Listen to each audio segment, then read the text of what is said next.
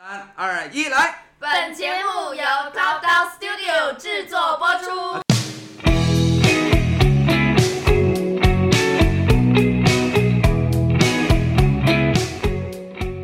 好，各位听众朋友们，大家好，欢迎继续收听 Who's Talking 月聊，我是胡晨运。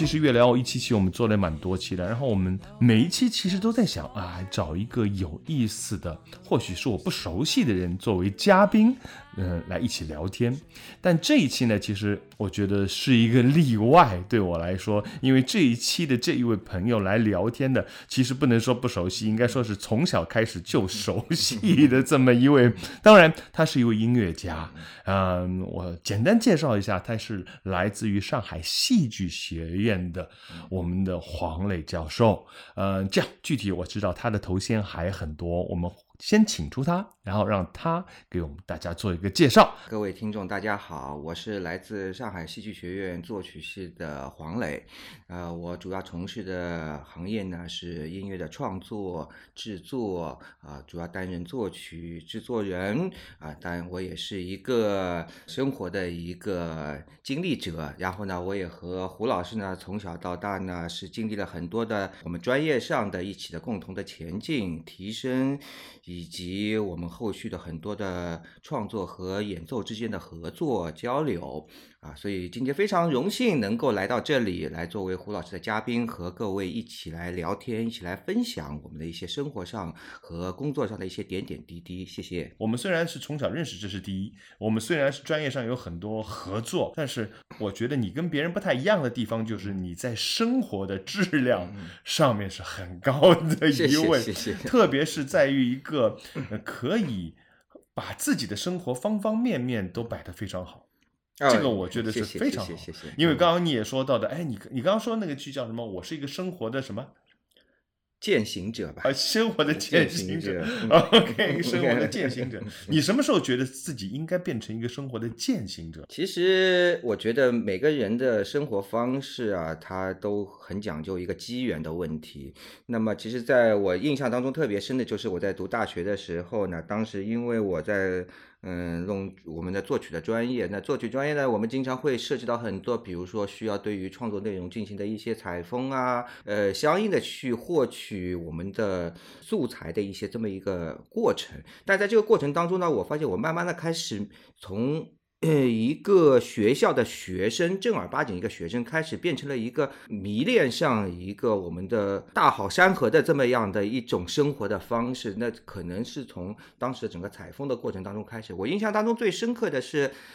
我从大学大四的时候呢，我们曾经学校组织一次去做我们的专业性的采风，去了云南。然后当时的整个一个过程对我来说，无论是从专业上，还是从我对于这个生活的认知，和包括我们对于国家的山川河流的这样的一种对我形成的这种震撼，对我来说都很有印象，很有冲击感。因此，我后来在第二年呢，我又毅然决然地背起了我自己的行囊，在暑假期间，我再次独步踏上了这么一个旅途。可能我对于生活的一种更加的。稍微有一点点与众不同的这种方式和理念，可能就是从那个时候打开了一扇门。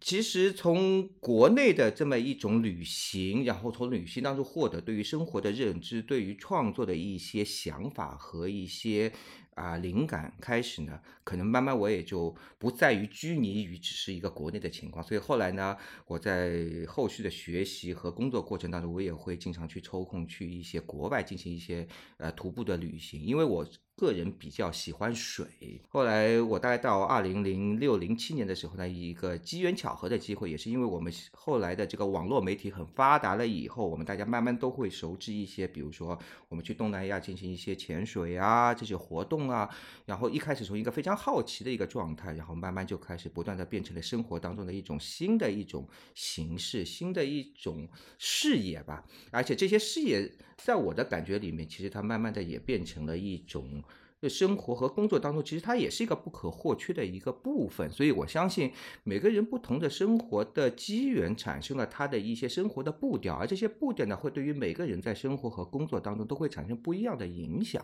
那么而这些影响最终可能会导致每个人的他的一种生活理念，甚至他的可能一些创作方向都会有一些不同的、与众不同的一些特点啊。我觉得这是一个很有意思的生活。嗯，所以你刚才聊到一点，就是潜水教练，这个是你在自我介绍里面。其实我是，我当时你跟我说这个事情的时候，我就觉得非常的意外，因为其实我是觉得，第一，我的反应是，如果玩潜水这样东西的话，你应该是要要出国去玩，是不是？国内没有很好的让你潜的那个海域，对对对。所以好像是不是你的时间还挺空的？但是你要要把它做到一个应该是世界级教练，是不是？还是考官这样的一个程度的话，要花更多的时间。所以贵校是不是给你的压力还是比较少？OK，其实是这样的，我觉得生活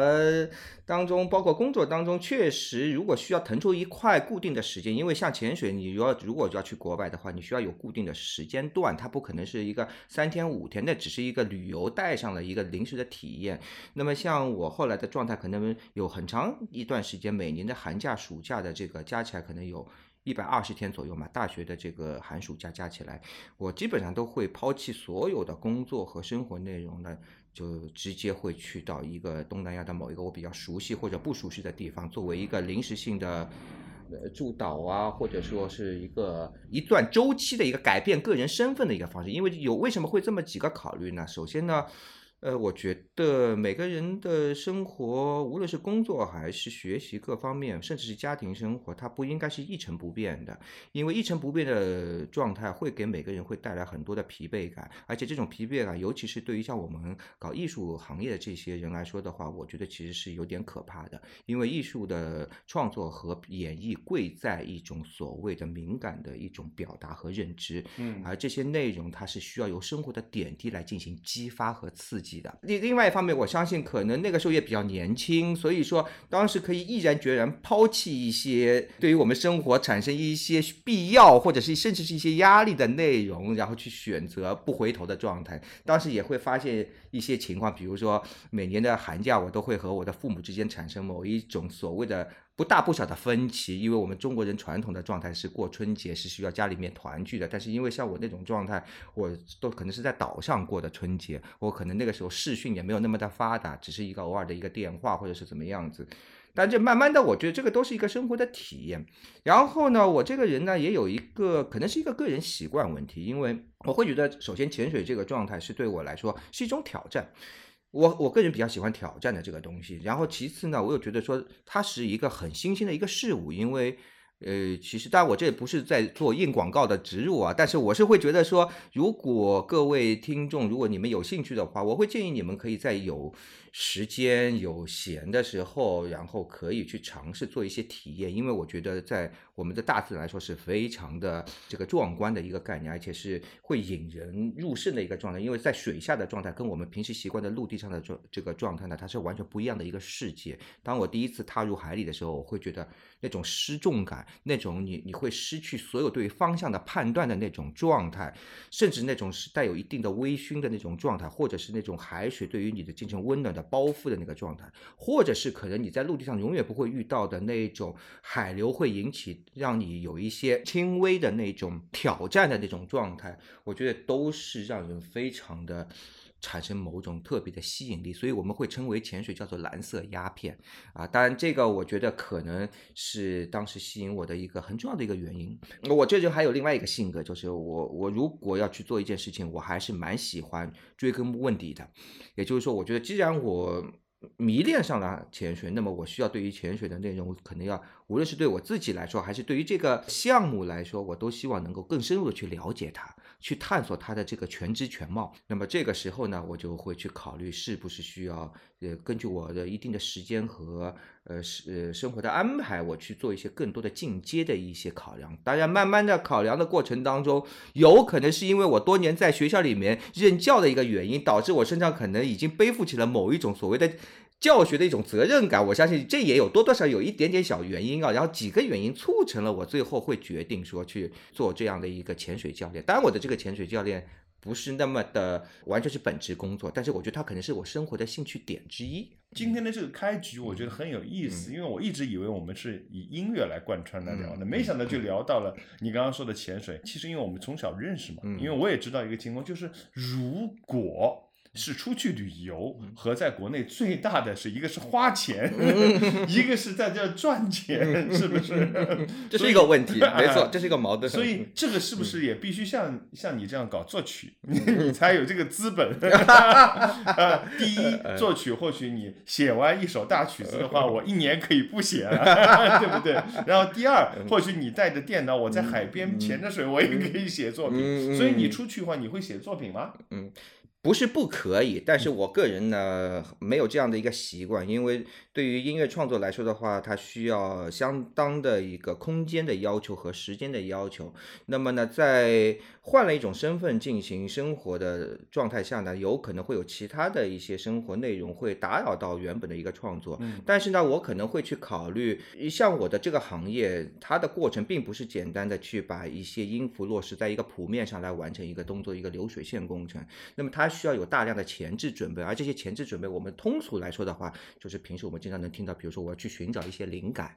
啊，所以我想呢，后来我也想到一个方案，其实也不用听胡老师说的关于是只有这个作曲才能够有这个资本，其实这个资本没有想象当中那么的，呃，那么的需要那么的多，而且也有很多的办法去可以去 cover 一些这样的资本，比如说我们我当潜水教练也有个另外一个原因可以跟各位分享，就是我会通过一些临时性的几个月的潜水教练的这样的工作呢，能获得一些所谓的我卖体力而换的这个这个 相应的收入的这么一个东西，我可以基本把我的生活和机票给 cover 掉。啊，我很好奇，潜水教教练赚的多吗？呃，我觉得潜水教练其实你把它理解为是一个苦工就可以的，卖要卖体力又要卖笑的一个苦工，就是没有你们想象的那么的神圣。但是呢，我觉得这个是一个很愉快的一个工作，是因为。见到了很多的这个潜水者，从一个我完全不知道，然后到一个逐渐的去摸索，甚至有些可能一开始还有一些抵触和恐惧的状态，慢慢引导他们变成是一个喜欢上大海、喜欢上潜水一个过程。这我觉得是更重要的一个成就感，这也是我们比较迷恋的一个地方。如果比如说你现在设定是一个音乐家，然后你去做潜水教练，你是完全跳脱出自己的一个认知，跳脱出自己传统的一切的经验的，所以我觉得这个会特别有意思。当然。我我觉得我这个人对你的定义就是你是一个善于跳脱、善于转换的一个音乐家，因为你想。我们，我跟大家透露一下，我从小认识黄磊同志的时候，他才在幼儿园。嗯，我再知道你以后，其实因为我我进团，我比你早蛮多的嘛。我进团再知道你以后，你已经变成一个作曲了。其实当时我在想，哎，二胡这个东西好像是不是这个 这个体系比较容易到头？所以当时你从二胡。然后你你是附小吗？对，附小，对对对。天哪，附小、附中、大学一路读读读，是什么促使你放弃二胡的呢？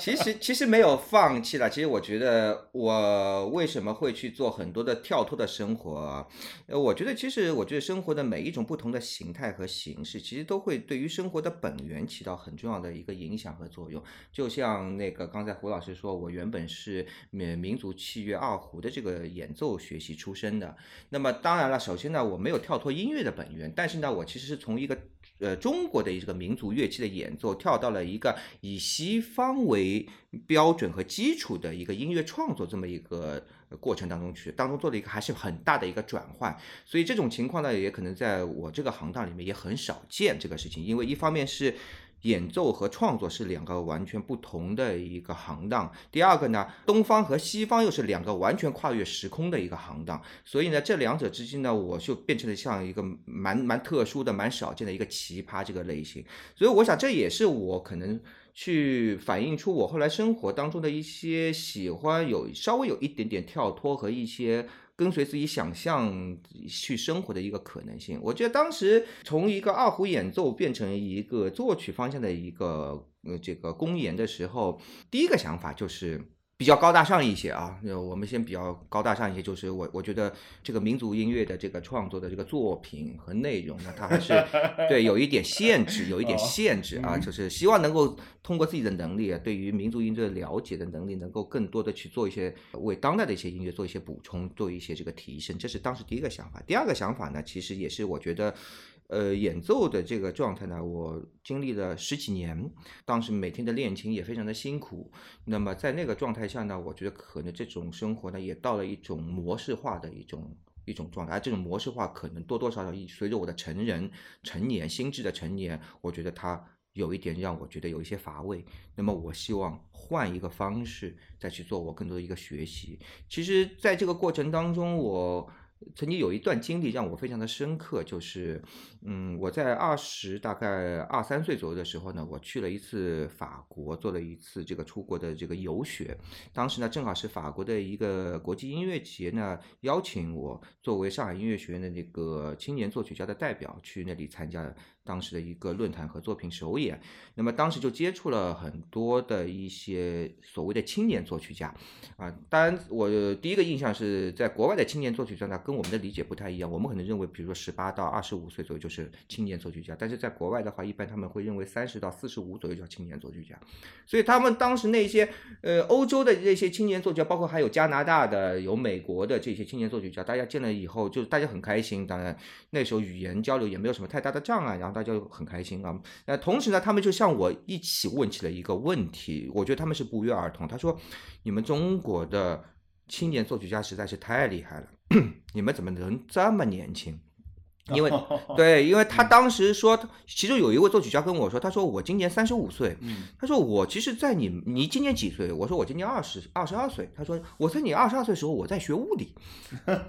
那我说你什么时候开始接触音乐的呢？他说我其实一开始我是突然之间毕业了以后，我觉得我对钢琴很有兴趣，然后我开始。重新开始学习钢琴，那时候已经二十八岁了。然后等我三十二三岁的时候呢，我学了一些钢琴以后，我觉得我对于呃这个钢琴的作品、钢琴作品的演奏，我觉得很有兴趣。但是同时，我又对于你们东方文化产生了很多的兴趣。我觉得你们的易经很厉害。我对于你们这个中国的传统的这个文化内容，我特别的向往，所以呢，我就开始想，我怎么才能去获得通过我的这些专长，去获得一些对于东方的一个传统的文化的认知，能够得到一些提升和吸收呢？我就去通过作曲的方式去尝试去吸收你们的东方的哲学和美学内容。所以我现在呢，从三十二岁以后，我又转型变成了一个当代的音乐创作者，也就是青年作曲家，并且我的专长就是不断去研究你们的东方的这一些道家的一些哲学思想，通过他的那些思想内容来丰富和提升我的音乐音乐创作，这是也是我的音乐创作一些核心内容。我当时听得很诧异，因为他当时跟我说，他说你们。你们这些这个来自神秘东方国度的这个青年作曲家，你们太厉害了，你们太年轻了。那我相信这可能就是我们的一些认知上的一些不同。我觉得一个是认知，还有一个就是这个轨迹的趋向不同。什么意思？就是我们其实还是很多是按照。应该怎么样去怎么做的？嗯，该读大学读大学，读出来读个研究生，该找工作也就工作了。嗯，然后工作了以后，艺术工作上面就很容易就成为一个家了。对，演奏家、作曲家，或者是个老师，对，各方面就按照这个轨迹来的。但是好像这个领域，就像你刚刚说到一些国外的一些专家，他们。可能他们走的路线是随心而向的，就是我对这个东西感兴趣，我可以花个几年时间。包括你知道有一些，嗯，国外有一些例子，就是哎呀，我就对看世界感兴趣，我就花个五年，花个十年，我去徒步走走世界。对，他也不所谓这个赚钱哪里赚，他也无所谓。对对对对。所以，哎呀，这个我是觉得这是完全两种状态。嗯嗯我我觉得这个，我个人很。觉得是需要调和，什么也不叫调和，需要能找到一个中间点。你刚刚是说你生活当中你潜水这一块，嗯我觉得真的，因为我觉得特别特别有意思，是因为我。忽然意识到，身边的很多人是做不到这件事。如果你当时学二胡，你二胡一直读出来，然后你不学其他东西，不转到作曲，嗯，你是一个演奏者，然后你到了我们乐团，嗯，你也不可能有这样的机会。对对对对对，没错没错，是的。你会发现很有意思，就是人生的轨迹，嗯，哎，其实是蛮奇妙的一件事情。嗯，而且你刚刚说了嘛，你可能是想在你的东方的学习。这个经历，因为我一直觉得二胡就像你说的，是个东方乐器。嗯嗯嗯，他拉了很多作品，但很多接触到的音乐的范畴其实还是在东方的领域。对，但是西方。这个音乐这个艺术领域是完全不一样的情况，哎，但是我发现一点，就是你创作的很多的东西，或者你涉足创作的领域，嗯，其实是不是我们学校教的，对吗？呃，就是会有一些其他方向的展言吧，应该这么说，对对对对对，因为可以跟各位观众也可以分享一下，因为我知道他的另外一个特色就是他的专业做的有时候让很多人觉得不专业，什么意思？就是哎，这个不是我们这个专业写的呀，你想电影作曲、游戏。作曲是不是应该是其他范畴的，而不是你古典作曲家来做的一个事情，是不是？那你这样好了，你先给大家可以抛一些东西，你可以告诉他们你做过一些什么样的作品。OK OK，其实对我我从作曲的我的这个专业来说的话，我的行当来说，我属于是一个可能。会让有些人会觉得不那么专业的一个人，因为我是从一个专业的学院院校毕业的。那么从学院院校来说的话，我们一般的创作内容会主要。呃，公益一些，比如说学院派的内容，或者是一些先锋派的内容、实验性的内容。因为从艺术的角度来说，确实每个艺术者他都要担任对于引领社会有他一个很重要的一个责任问题。我们也去去探索探索性的这种创作。但是呢，因为我的一些和一般的作曲，从作曲学生到最后的作曲者来说，呃，我的经历和他们有点不同。所以后来呢，我也接触到了不不呃不少的其他的一个音乐创作领域，比如说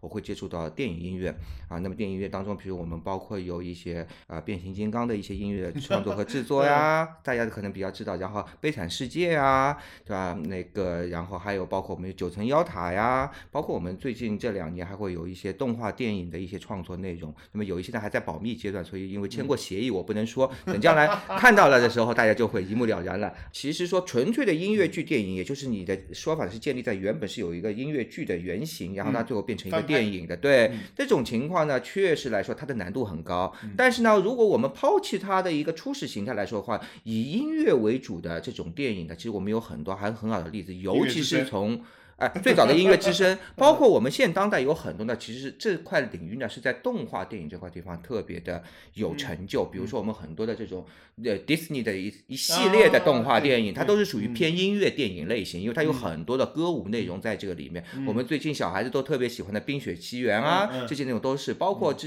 这个之前也有很多，比如说《狮子王》啊，《埃及王子》这些，它当中的音乐成分都非常的强大，插曲很好听。对对对，然后它其实已经。突出了和以前的传统的真人电影一些不太一样的地方，因为它动画片它会去和真人电影它中有一些。不同的侧重点。那么说回来，关于刚才胡老师提到的这一个从一个音乐剧变成一个电影的这个形式当中，它其实确实有很多问题。其实原本来说呢，音乐剧的这个音乐内容呢，它已经基本都存在了。嗯啊，那么但是在它为什么在变成电影的过程当中，它需要像我们这样的专业作曲者进行介入呢？其实我们更多的需要去通过。电影展示的不同的侧重点和画面的内容，我们需要尝试重新对于音乐进行符合电影化流程诉求的一些音乐的重新的创编。嗯，那么这样的话，因为电影它会更加注重什么？注重故事脚本当中的一种，包括它的循环推动。呃矛盾包袱以及它的这个所谓的闭环概念，它推动的是这么一个东西。它的节奏，对对，节奏来。那么音乐剧它属于是戏剧的一种概念，它是舞台剧的一种概念，它更多的会去把这些分量呢依靠在。专业的高端的演员，音乐剧演员本身，通过他的生态形表去尝试感动观众，然后通过相应的这个剧本的一个辅助，所以这个当中还是会有一些不一样。所以当时也是会接触到这个悲惨世界的原因，实际上我们是需要做一个电影化的一个再造。而这个当中也就涉及到最初胡老师提到的那个问题，为什么说我会涉及到很多不同的这个音乐领域？因为实际上从最初的来说，我觉得音乐本身是不分领域的，嗯，这可能也是我的一个特点的一个地方，对对对。而且我印象很深，就是《悲惨世界》这个音乐电影里面，其实它的唱段跟舞台上是一样的，对吧？有它的主题内容是一样的。主题内容对的，那么它的唱段旋律也是按照原来写好的来的。对，按照原本的这个基础状态来，然后我们要进行所有的配器的重新的创编，包括音这个音乐段与音乐段之间和音乐与画面之间配合的重新的调整和衔接，它会增加很多，比如说在电影音乐里面才会存在的我们说的 background music，嗯，背景化的音乐啊，氛围性的音乐，并且要。这种节奏的这个组合，它其实跟音乐剧的舞台内容它有一些不太一样，因为它剧本重新又做过深化和打造。然后唱的话是他们自己唱吗？是的，是的，嗯呃呃，而且安妮海瑟薇还是专门来到中国，来到上海，来专门做过相应的录音。当时我的印象也是很深刻，因为其实可能了解的朋友会知道，安妮海瑟薇的她的母亲本身就是一个知名的演员和尤其是音乐剧演员。哦，所以她有这么一个出身，但是她的父亲不是搞这个的，她父亲是、嗯好像我记得是个律师啊，是这样的。我不能说，包括那个 Hitman 就是那个狼叔啊，对，呃，其实我觉得从这个角度来说，也反映出来另外一个我们可能会接触到一个行业的特点，就是至少我们说好莱坞的整个一个电影行业里面，他们的专业的演员，他们啊在对演唱、嗯表演各个方面，他们的综合实力还是非常强悍的。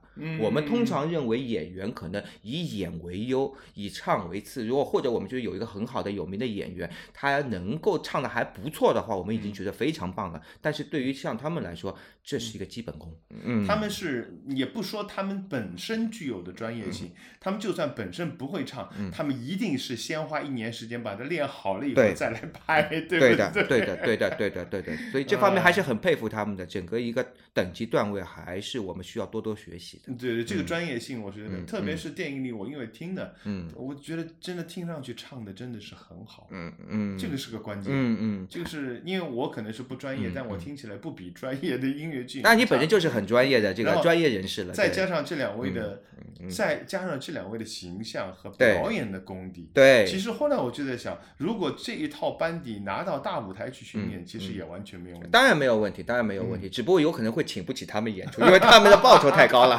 他们是按照电影的级别来说。当然，当然，当然，当然，当然，这个其实本来还 OK 了，只是你做一个汇率转换的话，这个就有点受不了了，这件事情，对吧？对哎对对对哎，当然这个电影好像一句话也有十年了，这个电影。有一二年的时候，一二年的时候对对对对，一二年的时哇候，，十年但是当时其实我就在想，有这样的电影，国内是不是会拍这样的电影？嗯然后后来我下意识就想到后面你说的那个问题，找谁来唱呢？对对 谁能。演好又能唱好，这个就更难了。对对对，哎，其实还我觉得还有一点就是剧本、舞台、导嗯演、作曲各个方面，我们的这个层次，它的配合度，因为音乐剧的内容，包括音乐电影内容，它其实涉及到还是一个 team 的一个概念，它的嗯整个一个主创团队要都要非常的强。像我们最早时候说起，像我们从歌剧的这个最早的时候说瓦格纳的那个时候，嗯他自己做呃作曲，他自己做导演，他甚至自己做舞美。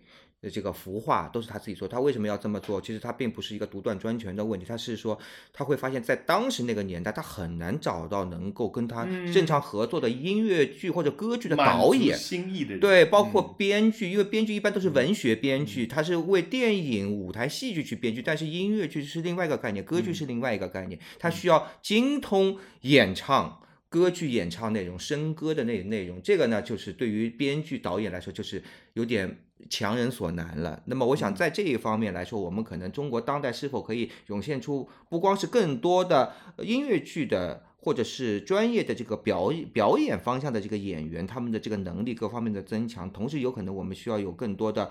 有能力去进行音乐剧的专职的导演和编剧的涌现。那么这样的，我相信未来中国的音乐剧一定会得到很好的一个发展，因为我们的国家也支持的很多，我们的土壤也很好，而且关键是我们的青年人现在很喜欢。嗯从另外一个角度来说，因为这个是十年以前的东西，嗯因为我我另外一个角度就觉得，你其实有时候也是在按照这个事物的发展，你也会在调整。你想当时是《悲惨世界》，其实你发现吗？到后面真的嗯就是从看电影的这个重点，而转向于游戏了。嗯，会有一部分对对对，会有会有一部分这个东西，特别是对对对对，嗯，手游、手机对上的游戏对对对所以我是觉得这个你的创作是不是也是跟着潮流在变？我觉得历史的这个车轮滚滚向前啊，不就可能就是不管是主动的还是被动的，它都会影响到每一个人。然后有些人可能只是顺势而已。我觉得当时呢，涉及从手游这个方面会涉及到，其实一开始呢，我也不是特别理解，因为我一开始我会觉得说，哎，游戏是不是属于当年我们在读书时候就是被家教哎被禁止的那个东西 是吧？那打游戏呢对对对对对对，是这么一个东西。但是后来随着我慢慢的接触这个行业，因为当时呢就是呃，和腾讯有违约我进行一些呃手游的一些创作和端游的一些创作，然后后来我会突然之间意识到一个概念，其实人需要不断的去前进的去看待这个世界，因为我我已经可以透露几个有意思的内行的这个内容和各位分享，就是第一个呢，就是像我们国内这几个游戏的这个巨舰啊，我们称之为啊，这个网易啊、腾讯这些内容啊。其实他们在一个游戏的开发上面，包括他们的开发的这个要求、精度的要求、画面的要求、音乐的质感的要求，以及他们对开发的投入，已经完全不亚于一两部高成本投入的电影的一个投入了。其实他们的要求是非常高的，因为我们从专业角度来说，我们会把他们统称为，其实它都是一个属于影视方向的一个内容，对，涉及到的画面和声音的结合概念，对吧？但是呢，它的方向的侧重点，它它会有一些些不一样。那么我。呃，当时其实接触到最多的，或者说各位可能最容易知晓的呢，就是呃王者荣耀这么一款游戏，这也是我们中国的近几年的这个国产的游戏的巅峰啊，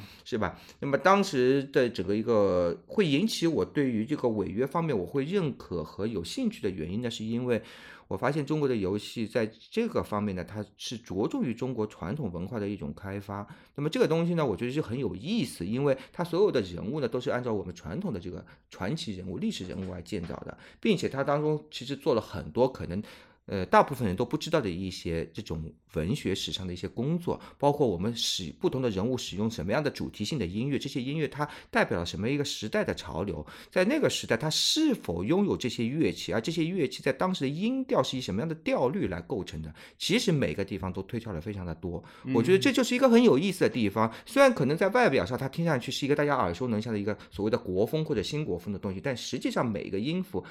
无论是创作者还是策划者，都在精心的编织这些内容，希望可以通过这样的一种非常精益求精的方式，用另外一种广于传播的一种手段，使它可以普及到尽可能多的一个我们的中国的这个当代的青少年人群当中。我觉得从这个想法和初衷来说的话，这是值得肯定的一个地方。因为好像，当这是你。参与的第一个游戏《王者荣耀》啊，不是不是，那还是之前还有很多，比如说像《天涯明月刀》这一类型，当时在中国的呃二十世纪、二十一世纪的第二个十年，是作为中国这个手游的和端游的一个爆发点的时候。那个是算是一个开篇的国风之作，我相信国风游戏的这个游玩者、资深游玩者，他们是非常清楚的。天涯明月刀，对，其实就是古龙的那个授权 IP。哦，可能是我错过了这个世界，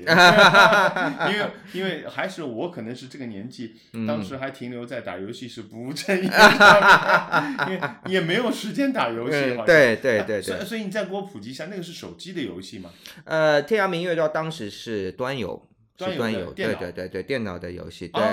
后来转为手机的，对对对对。那所以现在其实这个发展趋势已经变成都是手机的游戏了，是不是？啊，不能这么说，实际上，因为现在的游戏应用的行业其实分成了两个极端，一个是。端游一个是手游是非常泾渭分明的，因为其实从目前来说，投资量最大的单体投资量最大的和这个精致要求度最高的还是端游。比如说像我们耳熟能详的一些国外的一些 PS 的大作，比如说什么像巫师啊这些内容。啊，像这种就是有很多很多，我相信玩那种 PS 的这种玩家都是很知道的，包括就任天堂出版的那一些啊，什么三国无双啊这种，这都是属于这种系列的一些东西。像我也专门有和这个巫师呃的这个团队进行过音乐创作的合作，当时给我的印象就是，那首先我觉得还是很开心，因为一个国外的一个著名的一个游戏开发的团队，这可能是在。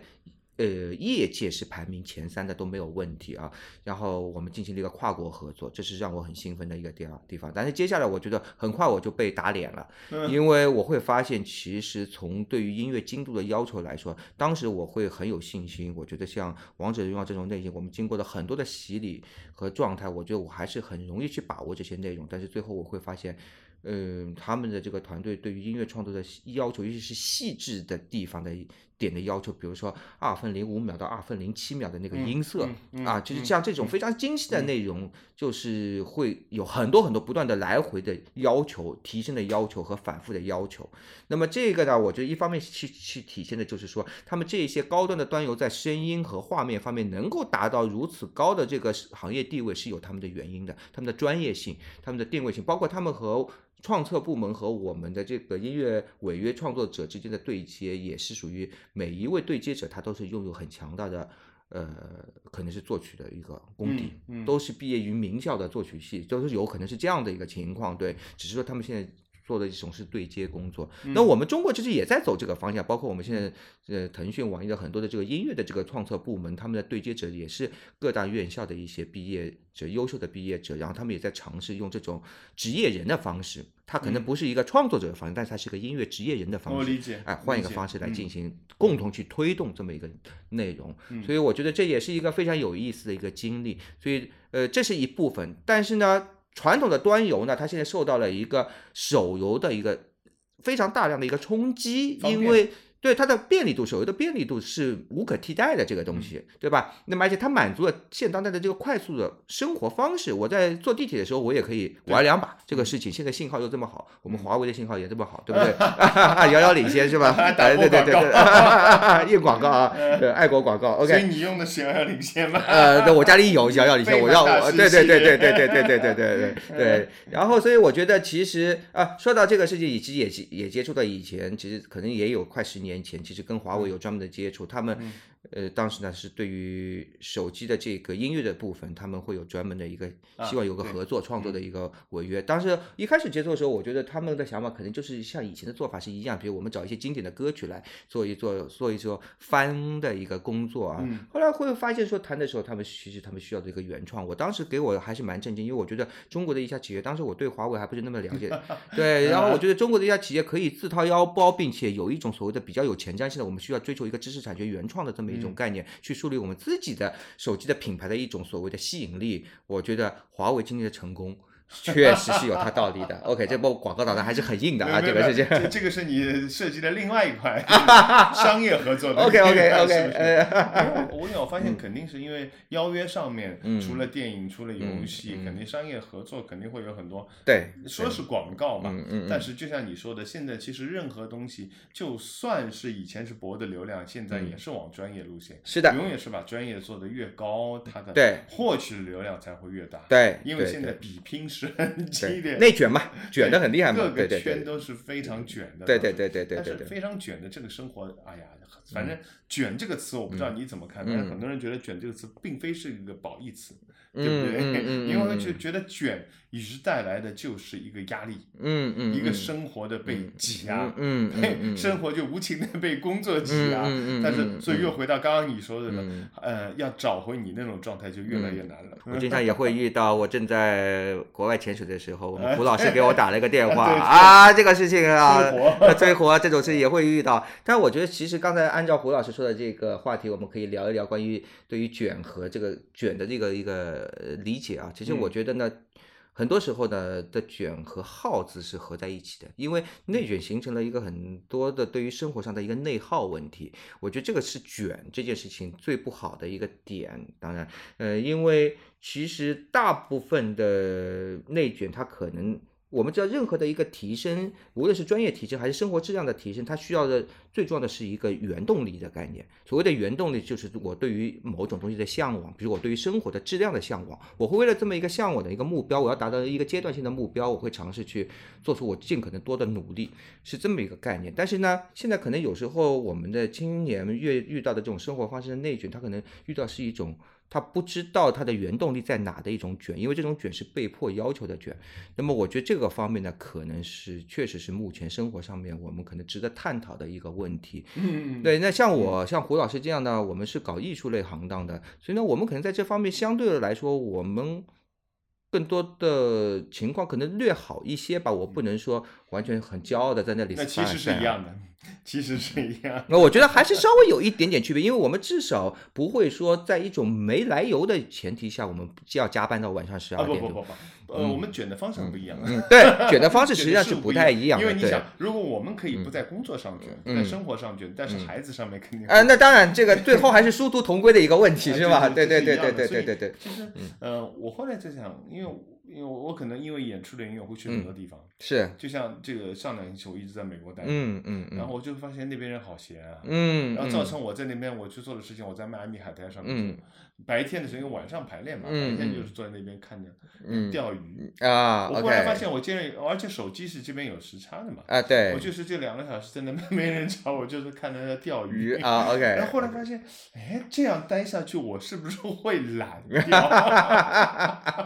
会有这样的一个想法。OK，然后后来我就在想，哎，这个卷，这个生活状态怎么那当然我我后来我发现一点，就是其实中美之间比较的话，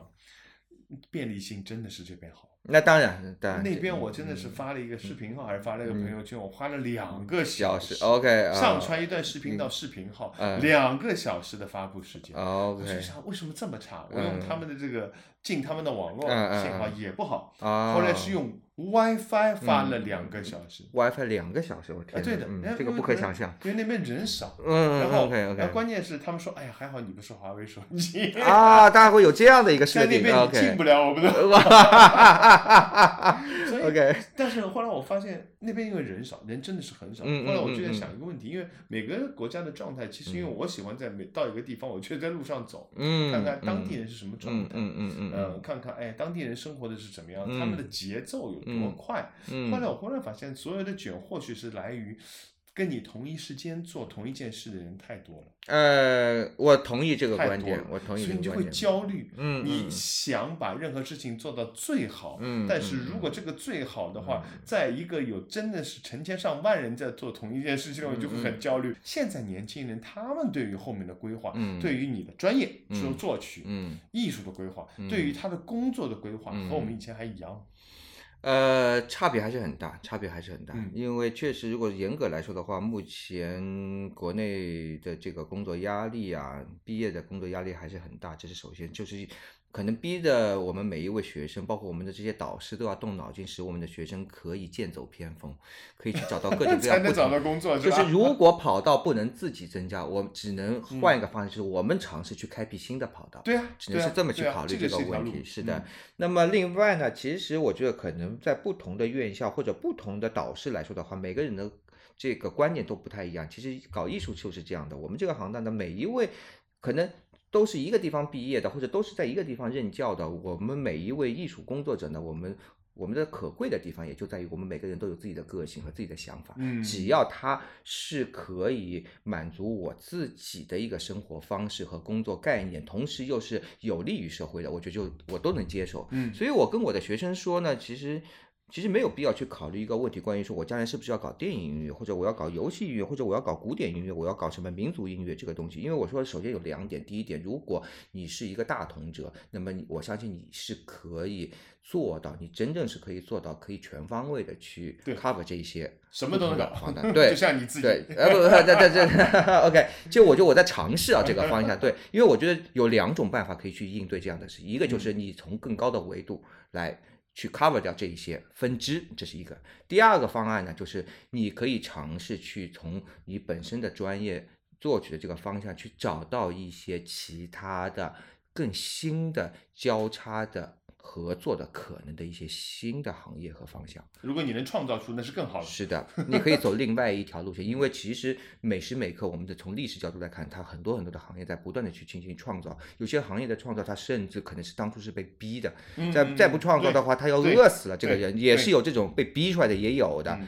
那么最后一点呢，我也是跟我的呃学生们都是这么说，我说其实没有必要去把音乐去分成很多很多流派和门类，因为音乐本身它就是一个自我形成的一个完整的形态。那么如果你愿意在对于其中一个小的方向去进行不断的深造，那么我恭喜你，你可以在这方面走得非常的远，你甚至能成为一个专家，我觉得也是很好。那么另外一种你也可以是什么？我希望可以。触类旁通，也就是说，我在一个大的音乐范围内，我可以通过我自身的一种经验、经历和能力，去使我自己把这个音乐的小的方向都去打通，使我可以去不断去获得各个音乐的小方向的领域的一些特点。一些它的特征性的内容，我去掌握，并且可以尝试用我自己的语言，甚至可以开发出新的一个音乐的方向。比如我举个最简单的例子，我们说摇滚乐，大家都很熟知摇滚乐。那么从我们专业的角度来说，摇滚乐现在目前全世界知名的摇滚乐的风格类型至少有四十六种以上，这是我在上课时候跟学生们上的理论课程啊。对对，那还有很多很多不那么知名的分支，因为我们知道这个这个，尤其是流行音乐，它的特点就是什么？它有一个基本的一种以律动或者某种旋律特征为代表，或者是以一种音色风格为代表，它形成了某一种有特点的一个流派以后呢，它在不同的国家都会去融入它不同的一些地方特征，致使它又形成了一种改造和进化，然后形成了自己的特征。那我觉得音乐的本身的发展特性就是这样，我们何必要拘泥音乐本身是否有一个所谓的绝对的流派、绝对的方向或者绝对的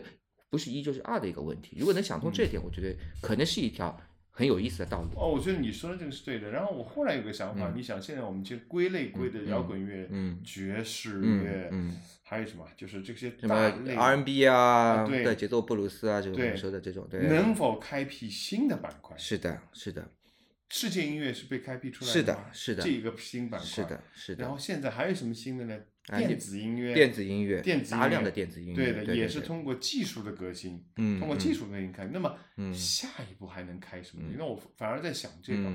会不会就是我我觉得近年来或者疗愈音乐又是新的一块。嗯，是的，疗愈音乐，但是呢，它我觉得这个事情呢，可能跟之前的那些我们说到的呢，还有一点点不一样，因为疗愈音乐它更多的指向的是一个功能性，对但是它并没有指向一个所谓的风格化。啊，对，它还是有一点点概念，嗯因为风格这个东西在今天来说的话，其实还在不断的有新的风格出现，嗯但是它的出现，它最后是否可以形成一个，呃，在整个一个世界范围内都比较知名和受关注的一个流派，它需要有时间的一个沉淀啊，这个很嗯重要。那么疗愈，说到疗愈音乐，我觉得现在就是其实这是一个非常热点的一个地方，嗯因为疗愈音乐从我的个人角度来说，我觉得更多的是从，呃，之前的一些，比如说对于氛围性表述的一些音乐和地方性表述的一些音乐，它的一种提升，功能上的提升和再造，因为它把它的一个嗯治疗的一个功能给介入进来了。挖掘出它的这个医用价值。对的，对的。那么我甚至跟疗愈音乐这些在中国目前正在做的这些专家也专门呃聊过天，因为他们，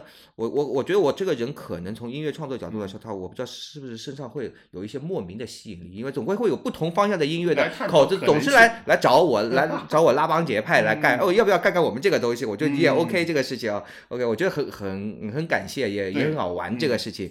呃，我和他们聊过，因为我也是不太以前不太知道这个疗愈音乐，后来我发现嗯他们疗愈音乐已经不光只是做到关于功能上的开发和形成一个体系的问题，他们甚至连乐器都开发出来了，叫疗愈乐器。有些什么新呃的乐器呢？，我嗯对我很好奇，然后我就去探讨了。他们说这个乐器啊，其实最现在目前最出名是德国的一家乐器厂商制造的一个医，这是医疗厂商制造的嗯乐器。嗯 OK，然后当然我会发现它有两个特点，第一个特点呢，它确实都是针对一些疗愈性的一些音色去开发的，比如说比较平和性的音色，嗯，比较有想象空间的一些嗯音色、嗯啊，比如我们说的我们传统的中国的那种磬啊，对这种音色啊、嗯啊啊这种类型的，包括我们这些锣呀这种声音，会产生这种和这种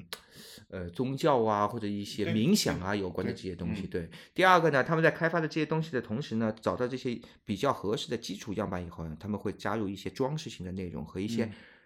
包装型的内容。比如说我，他们会调整一些声音的共鸣，这是有科技含量在里面的。确实，它不是一个随便的一个包装嗯，它会调整一些特别适合人的听感的一种，使人可以有平静度，呃，提得到提升的一种呃频段，声音共振频段。然后呢，去做一些技术上的开发，并且使它的外表也能形成某种又利于演奏，又能够有一种视觉上的某种导向性的啊，对，啊这么一些内容。可以容易把人带进去。哎，是的，是的，然后它产生的一些波段，嗯又可以从应用价值里刺激到人的某些深层次的一些对大脑皮层的运对动。对 对对对对对对，我觉得很很厉害，他们的想法很厉害，因为嗯这是一些非常细小的点，这甚至是一些音乐专业的人士都可能不会那么突然之间就能想到的一些点，但是在他们这些跨界领域来说，很多的专家他们找到了那一些所谓的那个点，并且这个点能得到一个很大的一个开发。那我相信将来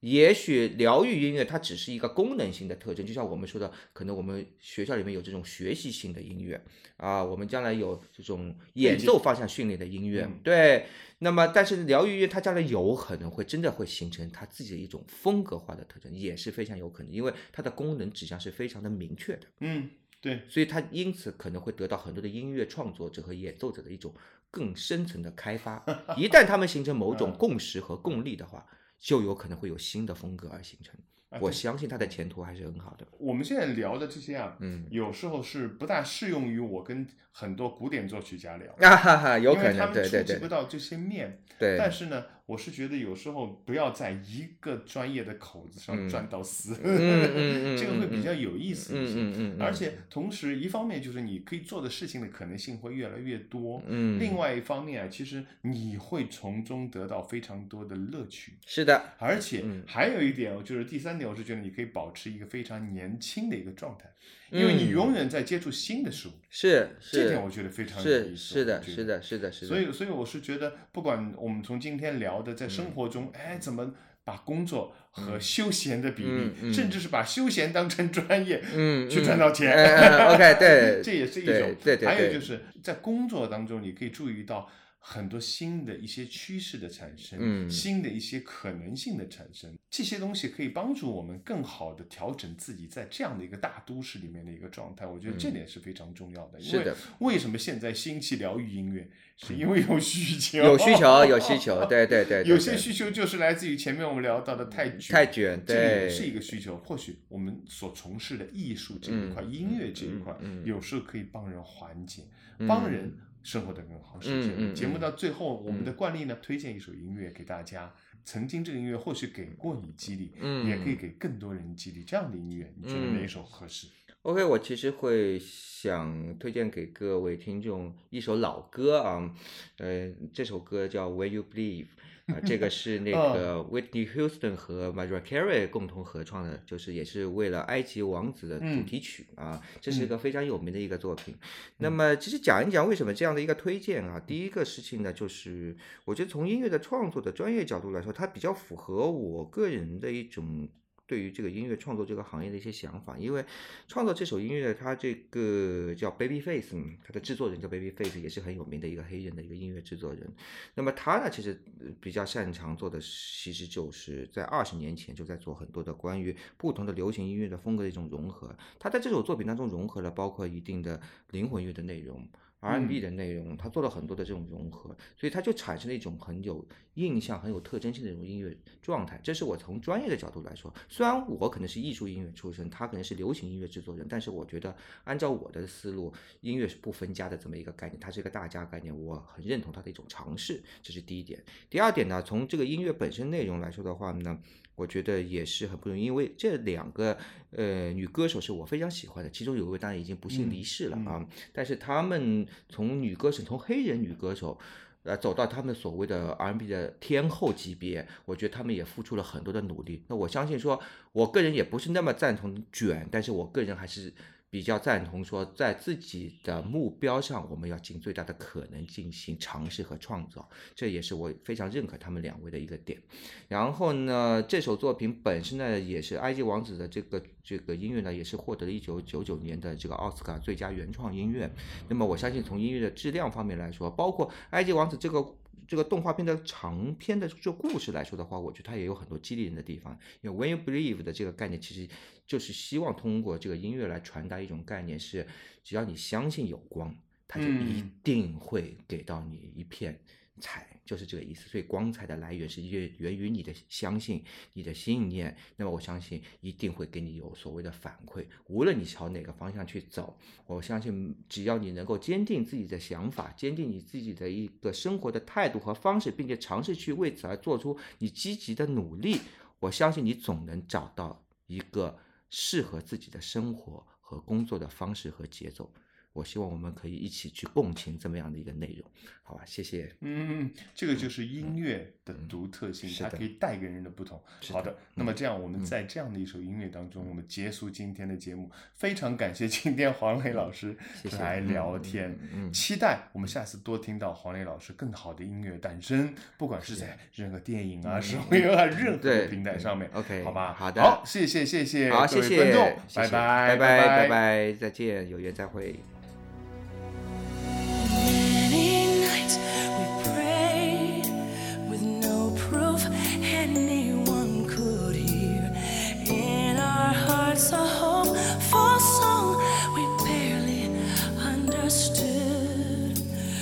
we are